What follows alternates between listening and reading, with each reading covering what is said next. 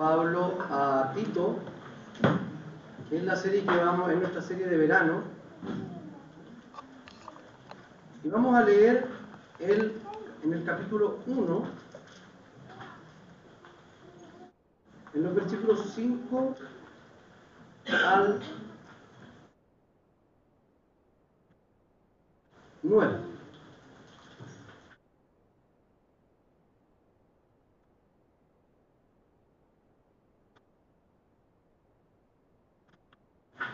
Del 5 al 9.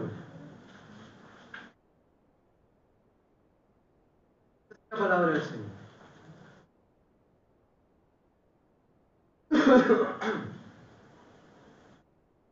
Dejé en Creta para que pusieras en orden lo que queda por hacer y en cada pueblo nombraras ancianos de la iglesia, de acuerdo con las instrucciones que te di. El anciano debe ser intachable, esposo de una sola mujer, sus hijos deben ser creyentes, libres de sospecha de libertinaje o de desobediencia. El obispo tiene a su cargo la obra de Dios y por lo tanto debe ser intachable. No arrogante, ni iracundo, ni borracho, ni violento, ni codicioso de ganancias malavidas. Al contrario, salario, amigo del bien, sensato, justo y disciplinado. Debe apegarse a la palabra fiel según la enseñanza que recibió, de modo que también pueda exhortar a los otros con sana doctrina y refutar a los que se oponen. Oremos Señor. Señor, te damos infinitas gracias por tu palabra, porque podemos hoy día eh, estudiarla, exhortados por ella. Te rogamos que tu Espíritu Santo hable a nuestro corazón y nos permita, Señor, entenderla y aplicarla también en nuestra vida. Oramos en el nombre y en los méritos de Jesús. Amén. El apóstol Pablo, la semana pasada, había iniciado con unos saludos a esta iglesia y era un saludo muy eh, particular, porque era un saludo de los más extensos que existen en el Nuevo Testamento. Ah, recuerden que la semana pasada estuvimos online, no sé cuántos se conectaron. Yo estuve con fiebre toda esa noche y parece que prediqué con fiebre, no me acuerdo, porque tengo destellos de ese culto y de ese sermón. Eh, ese día hablamos sobre este saludo y el saludo, como este saludo había sido eh, uno de los más largos del, Nuevo Testamento, de las cartas de Pablo. Por ejemplo, uno de ellos era la epístola de eh, También la de Gálatas, que es un saludo bastante autoritario o de autoridad. Porque Pablo en Gálatas va a comenzar a exhortar a la iglesia sobre cómo están abandonando la fe en Jesucristo. Tito recibe esta carta de Pablo con instrucciones para eh, organizar las iglesias de la isla de Creta. ¿Ya? Recordemos que en una ciudad la iglesia funcionaba como iglesias en casa. Habían familias que, y hay testimonios de esto tanto en Hechos como en las epístolas de Pablo, que habían familias que eh, colaboraban con su casa, en buen chileno ponían su casa para la reunión dominical. Y no solo eso, sino también para otro tipo de para otro tipo de actividades, tanto una actividad, por ejemplo, como para vivir juntos. Eh, algunos vivían en, lugares comunes. Ahora bien, el apóstol Pablo comienza a hablar respecto de la tarea que Tito tiene que hacer. Y lo primero que dice Pablo, Pablo ya había predicado el Evangelio, ya habían convertidos eh, en la isla de Creta, Tito estaba claramente siendo el pastor de este lugar, pero había que organizar la iglesia. Y en nuestro buen, en nuestro idioma presbiteriano, lo entendemos como esto, como la ordenación o el nombramiento de ancianos en cada iglesia. Los requisitos que aparecen aquí son de los, ancianos, pero no son exhaustivos. O sea, hay más requisitos y se desprenden de aquí también más requisitos.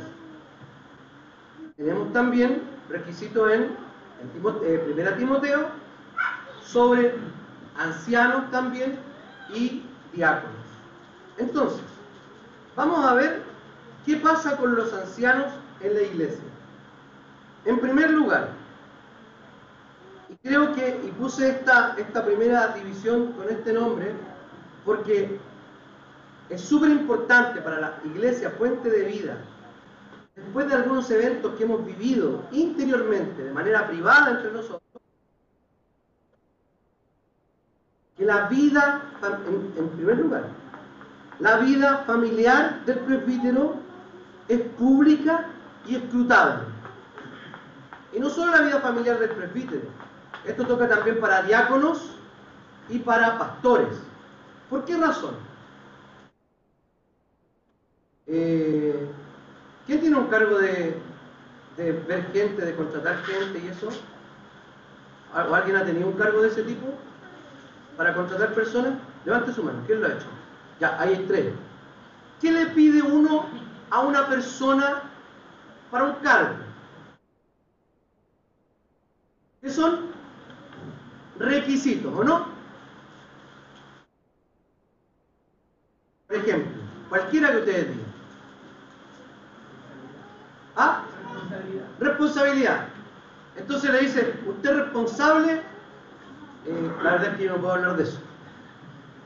¿Por qué? Bueno, porque es un tema privado. Usted no tiene por qué saber si yo soy responsable. Otro requisito, Luis. Es tu área. ¿Ah? ¿Qué le dicho? Ahora, no honesta. Honestidad.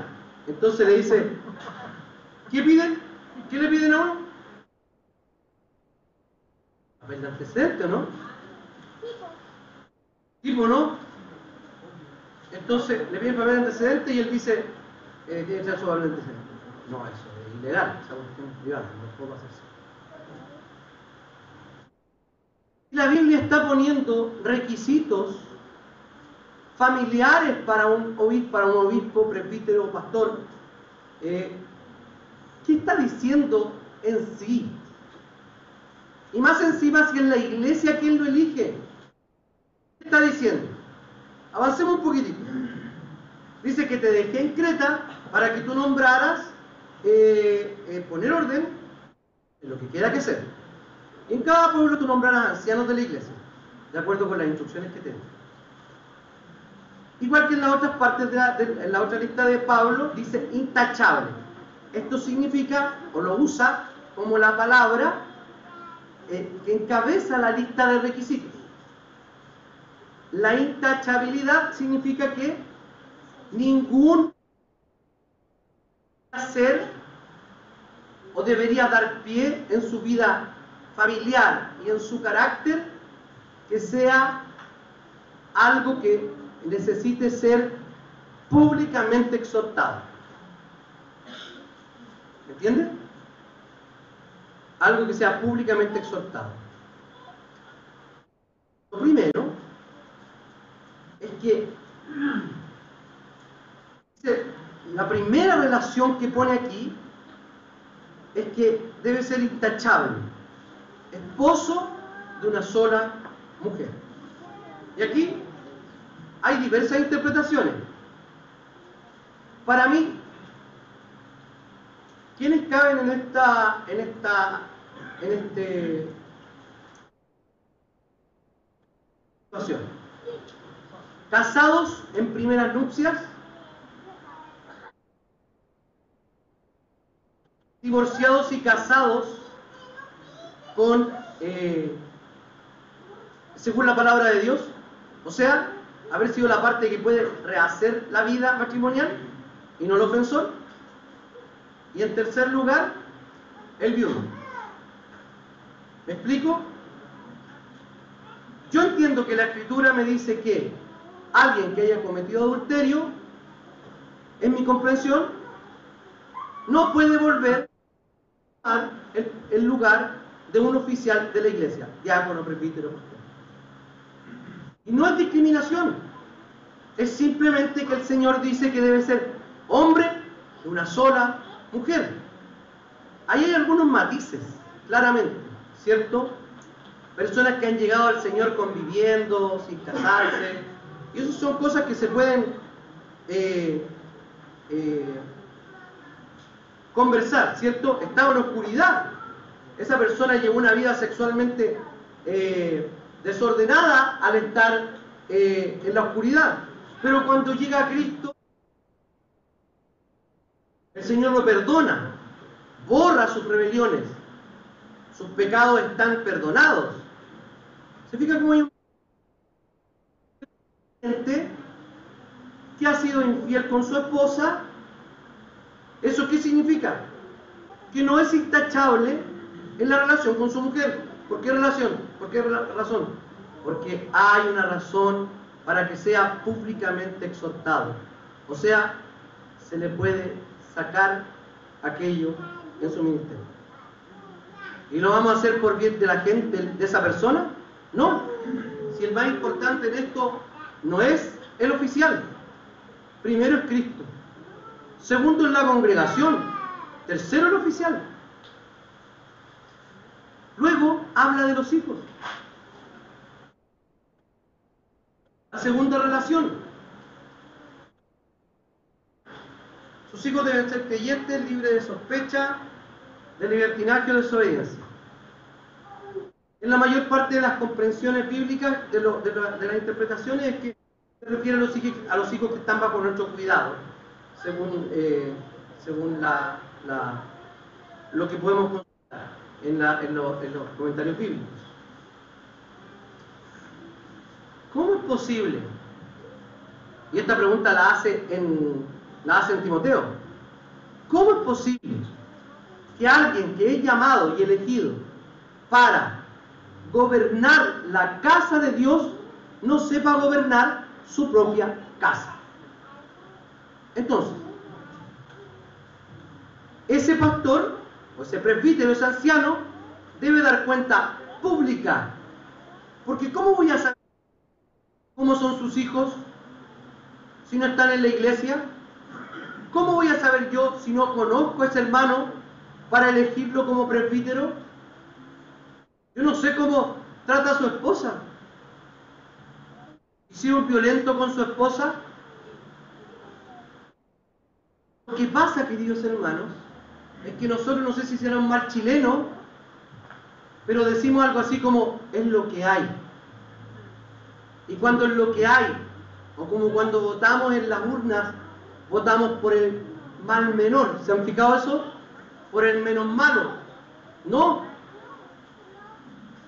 la iglesia necesita hombres que tengan una vida familiar, la cual es pública y escrutable, la cual sea un ejemplo para los demás en la iglesia.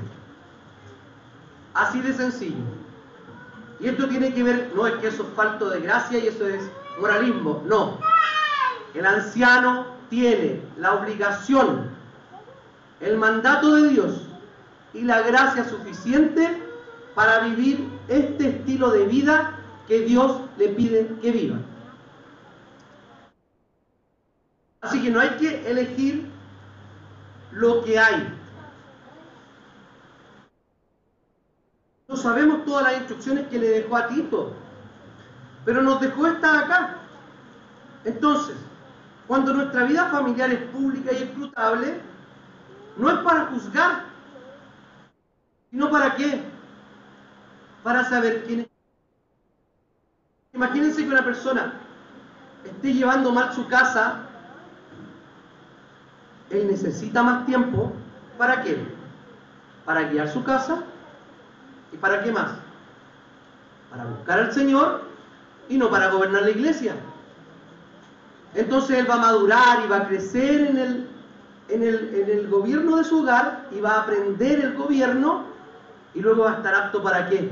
Para gobernar la iglesia. Nada más respecto de esto, porque a nosotros se nos evangeliza todos los días por medio de todos los canales que escuchamos. Películas de Netflix.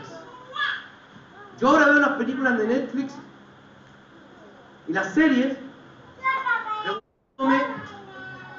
cuál es la trampa. O sea, siempre la he visto así. Pero antes en realidad las veía como para ver la filosofía detrás de eso. Que me conocen más, yo tengo, me gusta un tipo de cine que a nadie le gusta, pero yo lo veo y me parece muy... Yo creo que ustedes les voy, a, nombrar y no van a entender quién es. Ah, tal vez alguno. ¿Alguien ha escuchado a Igman Bergman? No, ¿ve? Pero ahora el cine sueco está punteando. Hay un montón de series suecas. Antes era Bergman nomás y que no lo entendía nadie. Que los voy a ir a conseguir solamente en el mercado negro. De verdad, no los vendían. En discos piratas. Grabados del cinearte, Normandía. Eh, y las veía críticamente, pero hoy día uno ve críticamente, vean una una serie, no me acuerdo cómo se llama, es de un médico que es acusado de usar burundanga eh, para eh, aprovecharse de las mujeres. No sé cómo se llama. Pero véanla con ese ojo. ¿Qué me está diciendo? ¿Cómo está eh, guiando mis pensamientos de manera tan sutil hacia la agenda progresista mundial. Vean. Y después no puede evitar ver todo. Es un, es un, un pozo sin fin, es un punto sin retorno.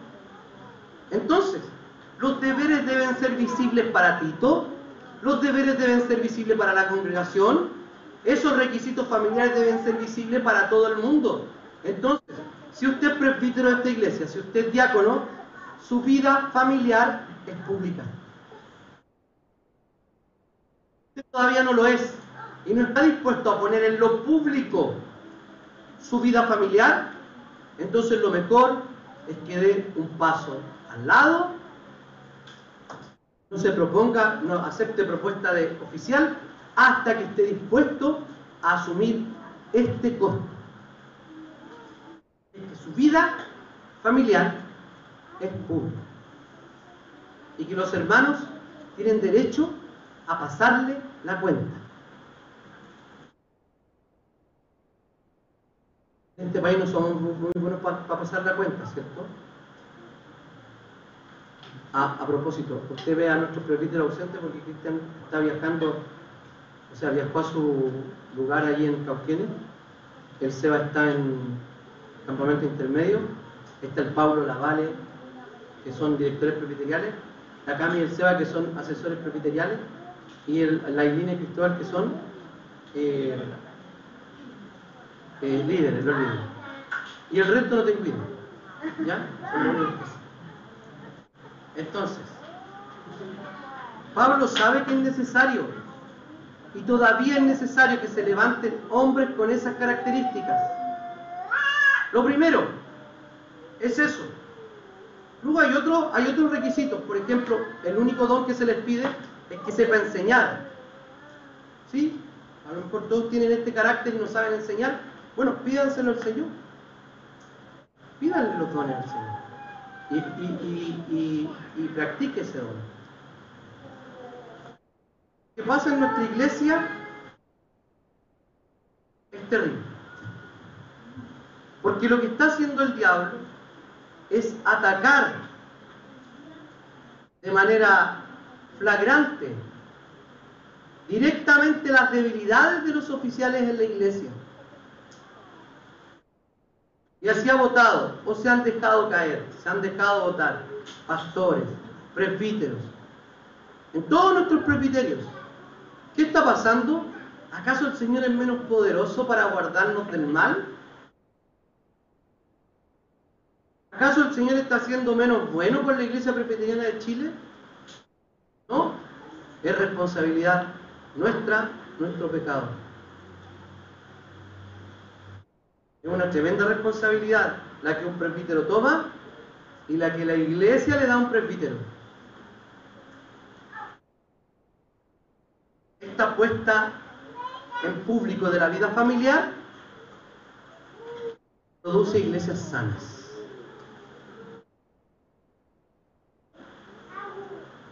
Cuando las cosas se ocultan, la vida de la iglesia no es sana. Mismo se empieza a enfermar. Cuando Jonathan Edwards predicó eh, este sermón eh, en manos del Dios vivo, pecadores en manos del, de un Dios vivo, él estaba, era medio ciego, ¿cierto? Era medio ciego y Jonathan Edwards estaba predicando, leyendo su sermón, y de repente mira cuando termina el sermón, mira y está toda la iglesia llorando. Y uno dice, ahí fue el avivamiento, fue un avivamiento en Estados Unidos, no en Inglaterra. Y lo que hacen no es nada más que pasar adelante desde su puesto, comenzar a confesar sus pecados. Yo le pego a mi esposa.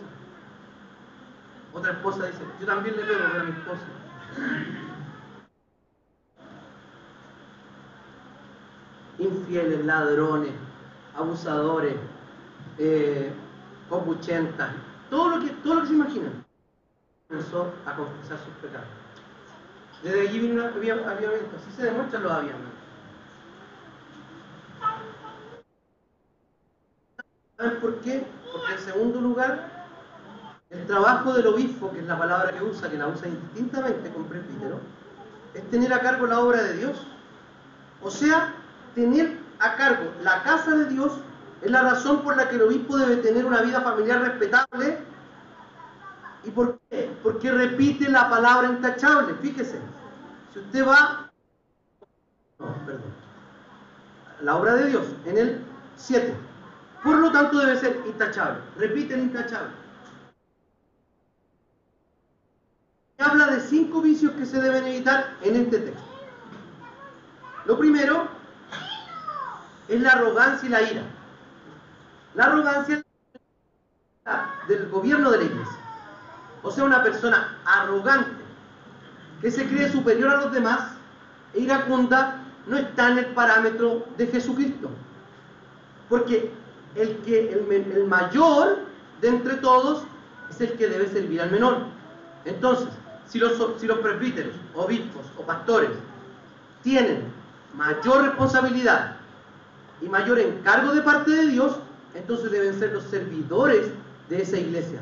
Cuando dice tener a cargo, dice tiene que administrar la casa de Dios. El administrador sabe lo que es, es un mayordomo. Y un mayordomo es aquel que sirve sobre algo que no es propio. Entonces, nosotros como presbíteros, nunca debemos, nunca debemos olvidar en nuestro ejercicio que esta familia no es la nuestra, que aunque tampoco nuestra familia deberíamos hacerlo con ira o con arrogancia, tener muy en cuenta que esta es la familia de Dios, la casa de Dios. Nosotros no hemos muerto por esta iglesia. Ninguno de nosotros hemos sido llamados para servir. Y esa es la exhortación a alejarnos de la arrogancia, la responsabilidad de predicar un sermón, de dirigir la iglesia, de preocuparse de las necesidades materiales y espirituales de los hermanos. Y ahí pongo a todos los oficiales de la iglesia. Es un llamado simplemente a servir. No es un título. No es una chapa que nos ponen aquí. Pastor, presbítero. No. Es un delantal no estoy haciendo referencia a la masonería, es un delantal como el de Jesús, que se puso aquí, se ciñó y se arrodilló y le lavó las patitas a todos los discípulos. Parámetro respecto a abandonar la ira y la arrogancia. Estos entonces hay que recordarlo en este contexto de autoridad, porque son muy fáciles de practicar. Ser arrogante e iracundo. entonces, como dije, el administrador es el que sirve. El segundo vicio dice borrachera y violencia. Habla del obispo. Está hablando de un supervisor. Y el supervisor, ¿quién es supervisor de algo?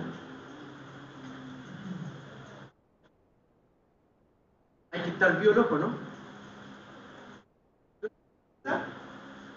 Sea un proceso de producción, un proceso contable, un proceso de, de ejecución, por ejemplo, de, de proyecto, lo que sea. El administrador y el supervisor deben estar atentos. ¿Y la borrachera qué hace? ¿Por qué dicen que los borrachos y los curados dicen la perdón, los borrachos y los niños dicen la verdad? Los borrachos, curados y los niños y los cabros chicos. ¿Por qué dicen, por qué dicen que dicen la verdad? Uno dice, no, si los curados y los niños dicen la verdad. Porque saca lo peor de lo que podemos nosotros ser. Es por eso que tenemos tanta clase de curados nosotros. El curado cariñoso. ¿Cuál más? El curado odioso. Eh, el, el, curado feliz. El curado feliz. El curado pintamono. Pero ahora tenemos una nueva, una nueva, una nueva eh, especie. Una nueva cepa. El, el curado, el curado Red Bull. ¿Quién dijo eso? El curado Red Bull, sí. Que mezclan alcohol con, con energética. No voy a hacer lo que hizo el Freire, ¿te han visto a Freire? Eh, stand-up como el curado Red Bull, ¿cierto? No se lo voy a hacer aquí porque esto no es un stand-up, es un sermón. Pero es como alguien que se que toma para, para que relaja el alcohol y, y la Red Bull lo sube. Entonces una, es un cortocircuito dentro. La Biblia es la borrachera que hay, disensión, disolución, o sea, saca lo peor de nosotros. Es como que acallamos el Espíritu Santo y el viejo hombre comienza a actuar por sí solo. No debe ser borracho. Alguien está, ¿por qué? Y esto también lo une, esta, la borrachera también la une al eh, a la violencia en la otra lista de Timoteo. En la lista de Timoteo dice, no dado al vino. Y a los, y a los diáconos, ¿qué les dice? Ahí como que, yo no entiendo por qué hace eso, de verdad. Les dice, no dado a mucho vino. Es como si para los obispos, para los ancianos estuviera totalmente prohibido y para los, para los diáconos no. A lo mejor porque tenían, iban a más casas, y tenían que comer y tomar lo que le pusieran por delante. ¿Cierto? Poco, pero debían tomar. Entonces, ¿a qué lleva siempre? Lleva a violencia. El alcohol, hace algunos meses la Romina me recomendó la radio Carabineros para irla escuchando y la mejor radio de Chile, de todas maneras. Veanla, o sea, veanla, escúchenla. Hay información vial, súper buena música y además aparecen consejos como este. Todos los males que puede echar una borrachera, la cantidad de accidentes automovilísticos que se podrían evitar, de destrucción de hogares, de destrucción de vida. Lo que hace el alcohol en exceso en definitiva es destruir la vida. Y alguien que está para construir la vida de otros no puede tener una vida destruida por el alcohol. Tampoco puede tener Tampoco puede destruir vidas con violencia o ser pecador. Está para otra cosa. Ese es el, tercer y cuarto vicio. Y el quinto vicio es la avaricia. Dice que no sea ávido de ganancias deshonestas. Y en ninguna parte, aquí, aquí aparentemente está hablando de la misma obra de Dios. O sea, bien estricto sería que no utilice el Evangelio para hacerse millonario, para acumular. ¿Por qué digo esto? Porque el apóstol Pablo dice en otra parte que el obrero es digno de su salario. Pero también en otra parte el apóstol Pablo dice que él prefiere, en algunas iglesias él prefería no eh, no recibir dinero, sino hacer sus carpas y rascárselas por sí mismo. O sea, el apóstol Pablo era biocupacional y monoocupacional. A veces trabajaba en las carpas y en la iglesia y a veces solo en la iglesia. De hecho, el apóstol Pablo le, recordó a los filipenses que no se olvidaran de la ofrenda que le, le iban a mandar, de una manera muy cautelosa y paciente, pero él les recordó. Entonces, este tema del dinero no es recibir dinero, es como el tema del alcohol, no es tomar o no tomar, es cómo está mi corazón respecto a eso. Entonces, la avaricia. Hace pocos días me enteré que una mega iglesia que tiene mega, un mega templo va a construir otro mega templo, más mega que el anterior mega que tenía, en un lugar cerca de un mall que tiene muy poco acceso peatonal. O sea, claramente esto es un buen negocio y tiene acceso quienes? Personas que tienen automóvil. La persona que tiene automóvil puede dar más. Así de sencillo. No todas las iglesias que se dicen evangélicas son evangélicas. ¿Se da cuenta en esto? Es que sus pastores eh, manejan autos de lujo, SM5, Renault.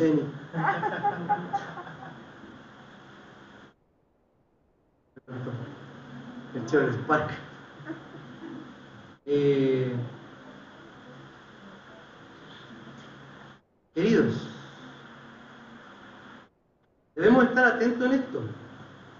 Les digo por qué. Porque esto depende de la vida de la iglesia, de la responsabilidad de las personas. Uno dice, no, pero la iglesia la sostiene Jesucristo. Sí, pero a la iglesia de Éfeso le dijo, amor, o voy a sacar el candelero de su lugar. O sea, te voy a hacer desaparecer. ¿Y qué hizo la iglesia de Éfeso? Nunca recuperó su primer amor. Y hoy día no hay iglesia en Éfeso. Entonces el Señor también apaga iglesias. O sea, tenemos que hacer todo lo que está en nuestra parte. Y en tercer lugar, el carácter del anciano es su respaldo para enseñar. En desacuerdo en esa cita muy mala, que no he, no he leído dónde la escribió, capaz que esté hasta mal citada, de San Francisco de Asís cuando dice, dedica en todo tiempo y si es necesario, usa palabras. Déjeme decirle que eso es antibíblico. Si un predicador de esta iglesia lo dice, usted diga, oiga, eso es antibíblico. Y si lo escucha en otro lugar, no lo escuche, olvídelo. Porque la predicación y la enseñanza, la evangelización, ¿con qué se hace? Con palabras habladas con la boca y con el idioma que la gente entiende. Así se predica. El ejemplo, o lo que llamamos testimonio, o el respaldo del testimonio, es nuestro estilo de vida. ¿Por qué razón? Porque esto sí que es verdad. Nuestros actos hablan más alto que nuestras palabras. Y muchas veces porque somos pecadores, tendemos a no escuchar a aquel que no tenga ese respaldo, ¿cierto? Cuando a veces uno puede ser bendecido incluso por personas que no practican aquello. El apóstol Pablo dijo, hay algunos que predican a, Cristo por intereses deshonestos, por no sé qué. ¿Saben qué? Pero no me importa, porque están predicando a Cristo. Eso me pasa a mí de verdad con Cristo mi pastor, la iglesia presbiteriana que se separó de nosotros. Estuve muy sentido, enojado, enrabiado con ellos. Pero luego dije, ya, que hagan lo que quieran. Yo no sé exactamente sus intenciones. Lo importante es que siguen predicando a Cristo. Esa llama ahí en las condes no se apagó y ahí está. Ok. Debe ser el, el anciano. En primer lugar, debe ser hospitalario. Esta palabra no es solamente la hospitalidad de una casa. Voy a, y voy a explicar el equilibrio de estas dos no solamente abrir la casa para los necesitados y para, para los hermanos de la iglesia, para recibirles, sino también el corazón. Porque una persona puede tener su casa abierta, pero su actitud respecto, un anciano, puede tener su casa abierta, pero su actitud puede ser muy negativa respecto de la hospitalidad. Eh, yo no sé cuál es mi nivel hoy día de hospitalidad, pero en una ocasión me encontré con un hermano que me dijo, oh, varios se rieron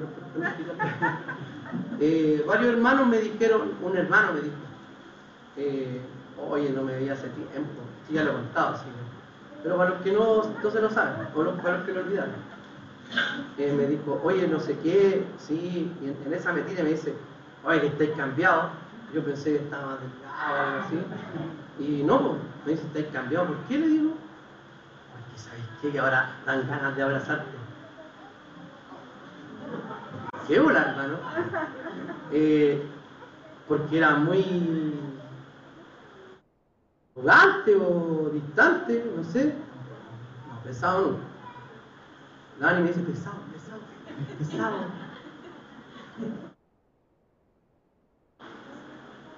O sea, claramente no era hospitalario. Estaba en todo ese proceso que Dios me estaba preparando y puliendo para el pastorado. Yo tengo un proceso largo. Yo tengo un proceso de 17 años para ser pastor. 7, 17 años para ser pastor. Desde que entré al seminario hasta que me ordenaron, pasaron 17 años. Entonces, la hospitalidad es clave para un, para un presbítero esa hospitalidad de que dan ganas de abrazarlo, de que tienen ganas de ir a su casa, de que Él es confiable, amigo del bien. Esto es como se utilizaba para la gente culta de la, de la época del helenismo. Era como de buen gusto. ¿Entienden? Eh, no puedo un anciano andar escuchando a Marcianeque, aunque sea bueno amigo del bien, de todo lo bueno. Eso es lo que dice. Dice que tiene que ser sensato, o sea, con sentido común. Esta sensatez se manifiesta en varias áreas de la vida. Por ejemplo, en lo que uno dice y cómo lo dice y cuándo lo dice. Porque para decir, uno puede decir muchas cosas en cualquier momento, ¿o no? Pero hay que morderse la lengua con riesgo de envenenarse pero hay que morderse la lengua para no hablar cosas que uno no debe hablar en el momento que no las debe hablar. Hay cosas que sí se deben hablar. Esa sensatez, ese sentido común es el que tiene que tener un anciano. Debe ser justo además, justo en su manera de vivir, porque justo delante de Dios ya es eh, justificado. Eso saben que los que tienen, a los que está dando el sol, muévanse porque me da más calor verlos ahí. Pues ahí el Carlito se movió. justo. Y luego dice santo. No está hablando de santo, de ser parte de los santos, porque es parte de los santos, sino que viva una vida de santidad. Que busque la santidad.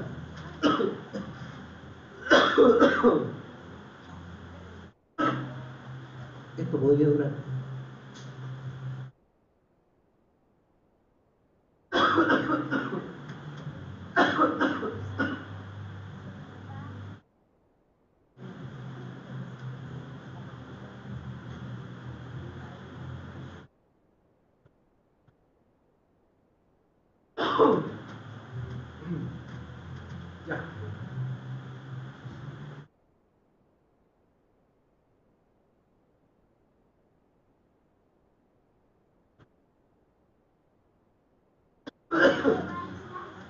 It's a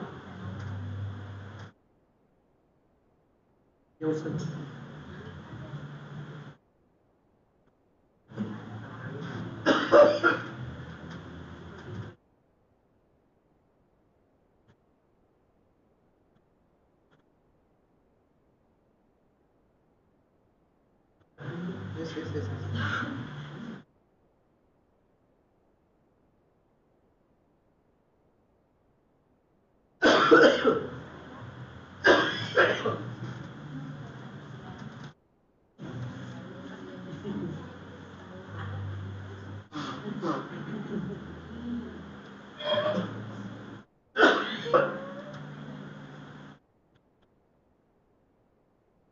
Por Valle.